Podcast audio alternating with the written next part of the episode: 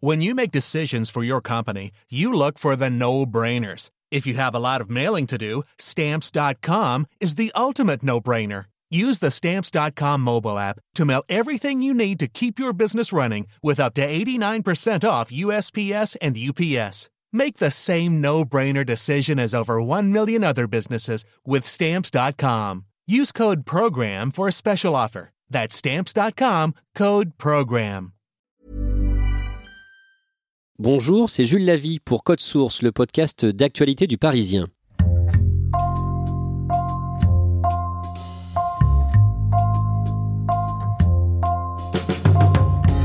À l'approche du bac 2019, on vous propose de visiter le meilleur lycée de France. Meilleur selon le classement annuel du Parisien, c'est-à-dire celui qui fait le plus progresser les élèves. Il se trouve en Seine-Saint-Denis. Pour la deuxième année consécutive, l'établissement Alfred Nobel de Clichy-sous-Bois est en tête.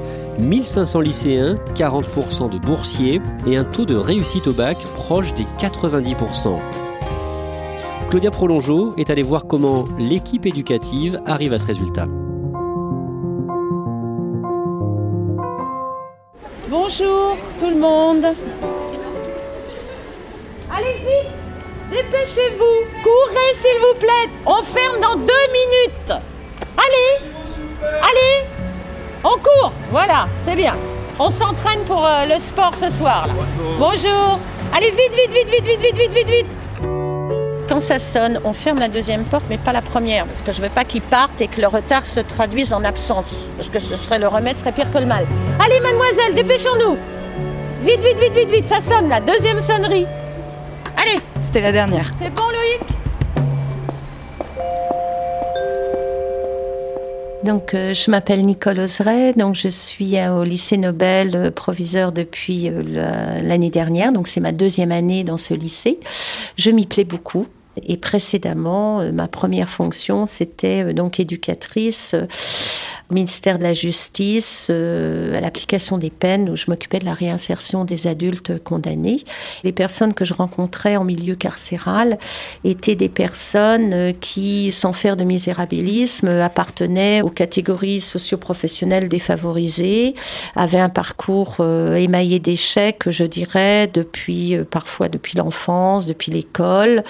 Donc, ils avaient tous un peu de qualification professionnelle et un niveau euh, scolaire assez faible. Mais quand vous vous occupez de la réinsertion d'adultes condamnés, vous vous rendez compte que c'est très difficile euh, de se réinsérer. Et donc, je me suis dit que c'était bien de travailler en amont auprès de jeunes avant que, que tout cela ne se produise et d'essayer, euh, à mon petit niveau, d'aider, euh, d'aider des jeunes à, à se réaliser positivement, quoi. Voilà. Et vous avez le, le sentiment de réussir donc à faire ça? Je pense que voilà, on, on est dans un établissement où je où chacun a conscience de l'enjeu éducatif, on se sent utile. Euh, bon, on sait que pour ces jeunes-là, leur chance c'est l'école. Souvent, eh bien, ils n'ont pas de réseau. Euh, trouver un stage en entreprise quand vous avez 15 ans, c'est difficile.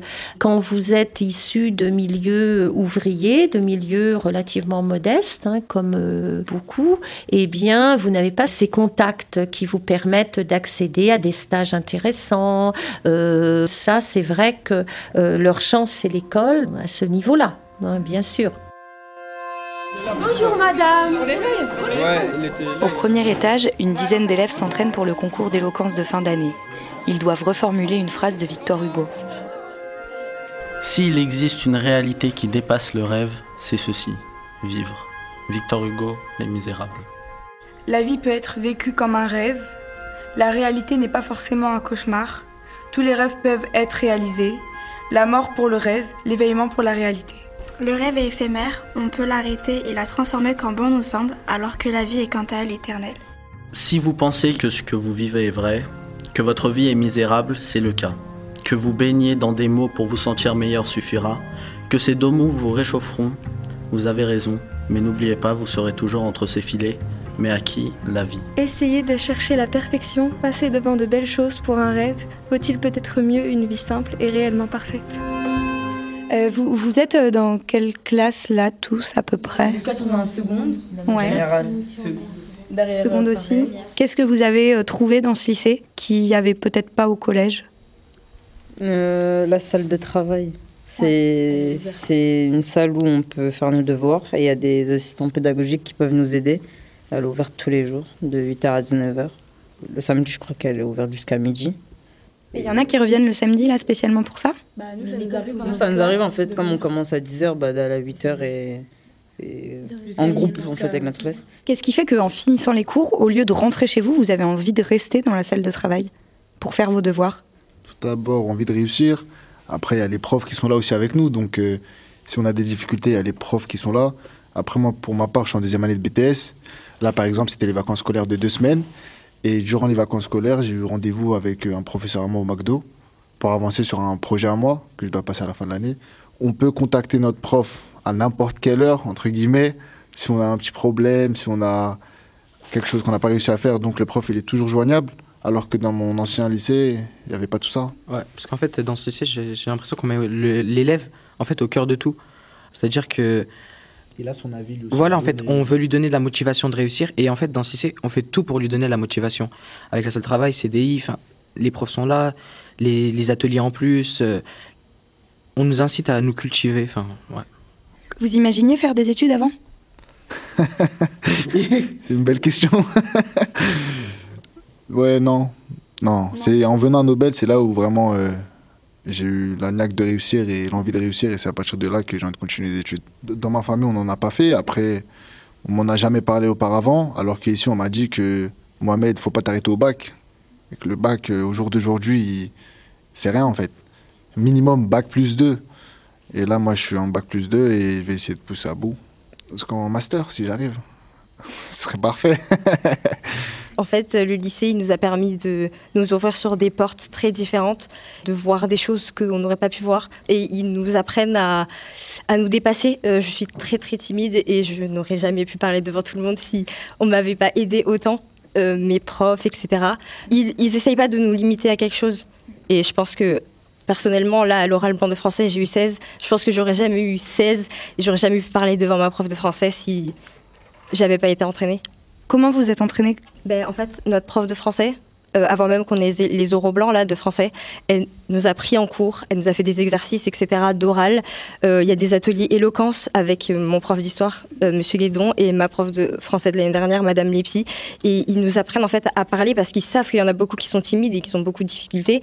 Ils nous font faire des ateliers où on est forcé de parler devant plusieurs personnes. Et en fait, c'est ce qu'ils nous apprennent maintenant. Ils nous apprennent à, avoir une maturité puisqu'on a des contacts avec les profs, on peut leur parler facilement, simplement. Ils nous écoutent et ils font attention.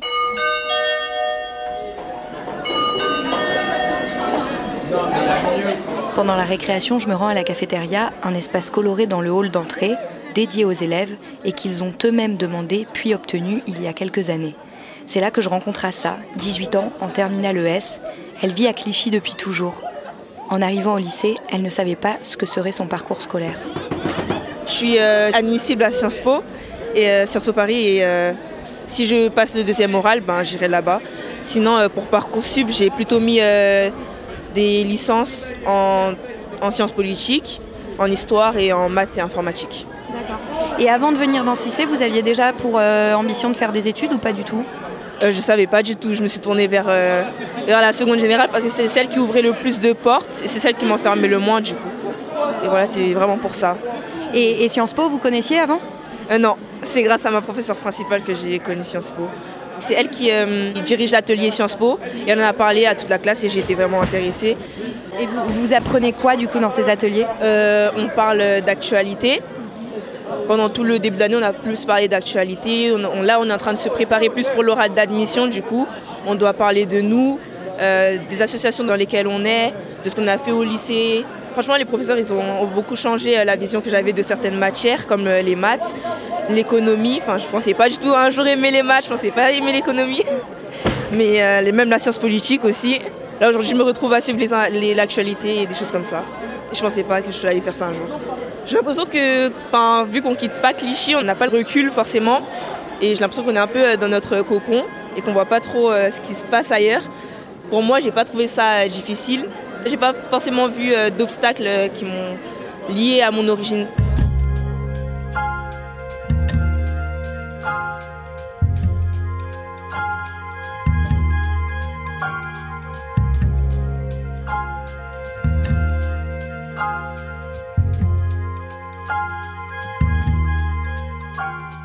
En salle de réunion, je retrouve Monsieur Guédon, prof d'histoire, Madame Lenoir, qui enseigne l'espagnol, et Madame Lépi, en charge des cours de français.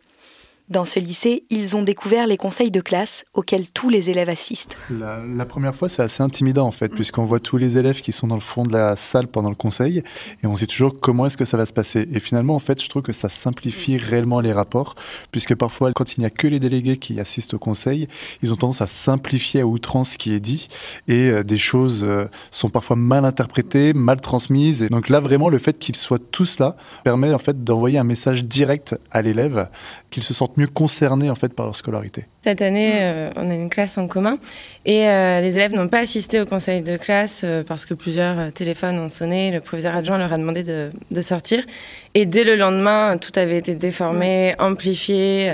Même souvent, les, encouragements qu'on pouvait dire à certains élèves s'étaient transformés là en défauts, mhm. en critiques qu'on pouvait leur faire ou en reproches. Et l'ambiance de la classe a été complètement métamorphosée vraiment dans les semaines qui ont suivi. C'est déjà une classe euh, où il y a eu pas mal de problèmes parce que tout n'est pas rose hein, quand même. Hein. Il faut aussi dire qu'on a des élèves difficiles, on a des relations euh, conflictuelles avec certains enseignants et certaines classes. Le fait que ces élèves n'aient pas assisté au conseil de classe a créé encore plus de, dissensions et d'incompréhension. Et il a fallu vraiment euh, expliquer, redire à maintes reprises les choses pour apaiser le climat. Monsieur Fatala, c'est Brahim. Et vous êtes professeur de D'économie-gestion. Moi, je suis ancien élève du lycée Alfred Nobel. Euh, il y a peut-être 20 ans de ça, lorsque j'ai eu euh, mes enseignants du lycée Alfred Nobel, qui sont pour certains toujours présents, euh, je sais que le suivi qu'ils avaient avec moi, l'attention donnée, euh, le confort de travail aussi, parce que c'est vrai qu'à la maison, on n'avait pas forcément le confort pour travailler. Euh, le suivi, vraiment, moi c'est ce qui me touchait, hein, de venir même le jour des résultats du bac, l'enseignant venait dans un lycée qui n'était pas à côté, hein, et l'équipe enseignante était là, et ça nous a fait vraiment plaisir. Alors, quelle note tu as eu en anglais, etc. etc. Donc ça, c'est quelque chose que j'ai pas retrouvé ailleurs. ce suivi vraiment jusqu'au bout de nos élèves, même après. Jusqu'à maintenant, il y a des enseignants qui me demandent ce que je fais, euh, qu'est-ce que je deviens, etc. Et ils sont très contents de savoir que j'ai suivi la même voie qu'eux, à savoir l'enseignement.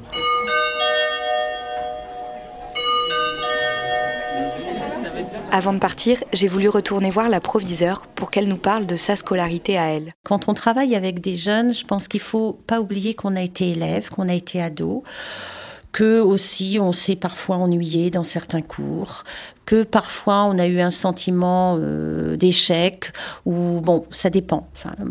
Moi, en ce qui me concerne, c'est vrai que j'ai eu un parcours scolaire euh, qui a très mal commencé, où j'ai subi une sélection scolaire qui était quand même violente, et moi qui étais plutôt introvertie, et donc euh, ça a été difficile. Et j'ai eu la chance d'avoir une enseignante, Madame Coulon, qui a alerté mes parents et qui leur a dit écoutez, je pense qu'elle est capable, il faut la remettre dans le circuit ordinaire et mes parents, euh, qui n'avaient pas fait d'études, lui ont dit Mais oh là là, mais vous vous rendez compte, elle va encore redoubler. Et là, elle a dit Non, c'est pas un redoublement, c'est lui donner vraiment une chance. Est-ce que ça vous embête euh, qu'elle fasse une année de plus? Et mes parents euh, qui ont dit Mais non, pas du tout, évidemment. Donc, ils ont fait confiance à l'enseignante.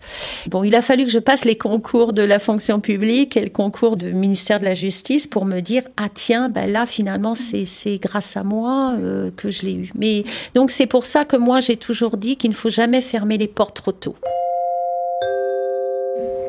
Euh, on va les laisser commencer. en fait, le but du jeu, c'est la première équipe qui arrive à dire quatre fois la phrase correctement. Un dragon gradé dégrade un gradé dragon. Un dragon gradé dégrade un gradé dragon. Un dragon gradé dégrade un gradé dragon. Un dragon gradé dégrade un gradé dragon. un dragon gradé dégrade un gradé dragon. Claudia Prolongeau, qu'est-ce qui vous a le plus surpris euh, en faisant ce reportage? Ce qui m'a le plus étonné, c'est d'apprendre que les élèves participaient tous les élèves participaient au conseil de classe et que donc ça se faisait devant eux. Ça permet, comme le racontent les enseignants dans le reportage, de, de supprimer tous les on-dit qu'il peut y avoir après un conseil de classe et donc ça assainit vachement les relations entre les enseignants et les élèves et j'ai trouvé que c'était, enfin ça m'a paru être effectivement une très bonne idée et, et l'autre chose qui m'a beaucoup surprise c'est de constater que en fait les, les élèves viennent très tôt au lycée même quand ils n'ont pas cours. Il y en a qui viennent à 8 heures le samedi matin juste avant leur cours qui commence à 10 heures. Il y en a qui partent le soir à la fermeture du lycée, c'est-à-dire à 19 heures alors qu'ils ont fini les cours plus tôt et en fait ce qui se passe c'est qu'ils ont compris que ce qu'ils faisaient ils le font pour eux et donc en fait ils sont extrêmement responsabilisés. On voulait aussi avoir l'expertise de la spécialiste éducation euh, du Parisien, Christelle Brigodeau. Euh, Christelle, expliquez-nous comment est élaboré le classement des meilleurs lycées de France qu'on publie dans le Parisien. Alors c'est un classement qu'on fait nous-mêmes aux Parisiens à partir des données du ministère de l'Éducation nationale. Euh, tous les ans, l'Éducation nationale donne à tous les journaux toute une série d'indicateurs et à partir de ces indicateurs, on fabrique notre classement euh, qui est assez particulier parce qu'il se base sur une chose qui est la valeur ajoutée des établissements, c'est-à-dire leur capacité à faire progresser les élèves plus que ce qu'on aurait pu attendre au regard de euh, leur origine sociale ou leur profil scolaire. Euh, concrètement, comment est-ce qu'on arrive à savoir ça? Alors on arrive à savoir ça en faisant la différence entre le taux de réussite au bac des élèves et le taux attendu, c'est-à-dire euh, le taux que ces lycées devraient avoir si le lycée n'avait eu aucune influence sur les élèves. En fait, ce, taux attendu, il est calculé en fonction, par exemple, euh, du pourcentage de garçons et filles euh, dans l'établissement, parce qu'on sait que statistiquement, garçons et filles réussissent pas de la même manière, selon les filières qui sont présentées, s'il y a plus de séries technologiques ou scientifiques, et selon l'origine des, des, élèves, l'origine sociale. Est-ce qu'il y a beaucoup d'enfants boursiers Est-ce qu'il y a beaucoup d'enfants de milieux défavorisés euh, voilà, donc tout ça euh, passe à la, moulinette des statisticiens de l'éducation nationale. Euh, on aboutit à un taux attendu et nous, on fait la différence entre le taux de réussite obtenu par le lycée et le taux attendu. Et plus ce score est élevé, plus le lycée monte dans notre classement. Quelles sont les bonnes pratiques de tous les établissements qu'on retrouve en, tête de ce classement, comme le lycée Nobel de Clichy-sous-Bois? Alors, il y a des bonnes pratiques. Après, il y a une chose qu'on me dit chaque année quand on fait ce classement, euh, c'est s'il y avait une recette miracle, elle serait appliquée partout et on n'aurait plus de sujet sur euh, voilà euh, comment on fait réussir les élèves. En fait, il y a une alchimie un petit peu particulière qui se met en place dans les lycées qui réussissent bien. Par exemple, Alfred Nobel. Souvent, quand même, ce qu'on voit, c'est une équipe super soudée avec un chef d'établissement ou une chef d'établissement très volontaire qui porte un projet et où tout le monde adhère. Ça, c'est vraiment quelque chose d'assez fondamental.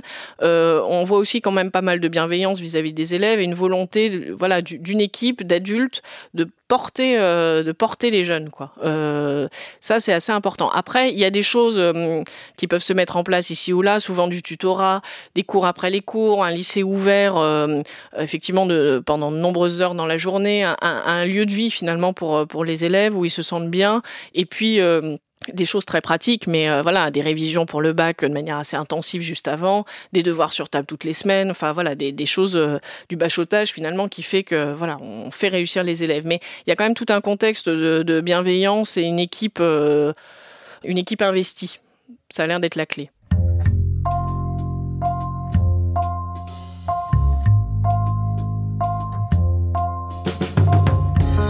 Merci à Christelle Brigodeau Reportage signé Claudia Prolongeau. Code Source est le podcast d'actualité du Parisien. Production et réalisation Jeanne Boézek. Mixage Alexandre Ferreira et Julien Moncouquiol. Vous pouvez nous retrouver et vous abonner gratuitement sur votre application de podcast préférée ou sur Spotify et Deezer pour nous écrire code source at leparisien.fr.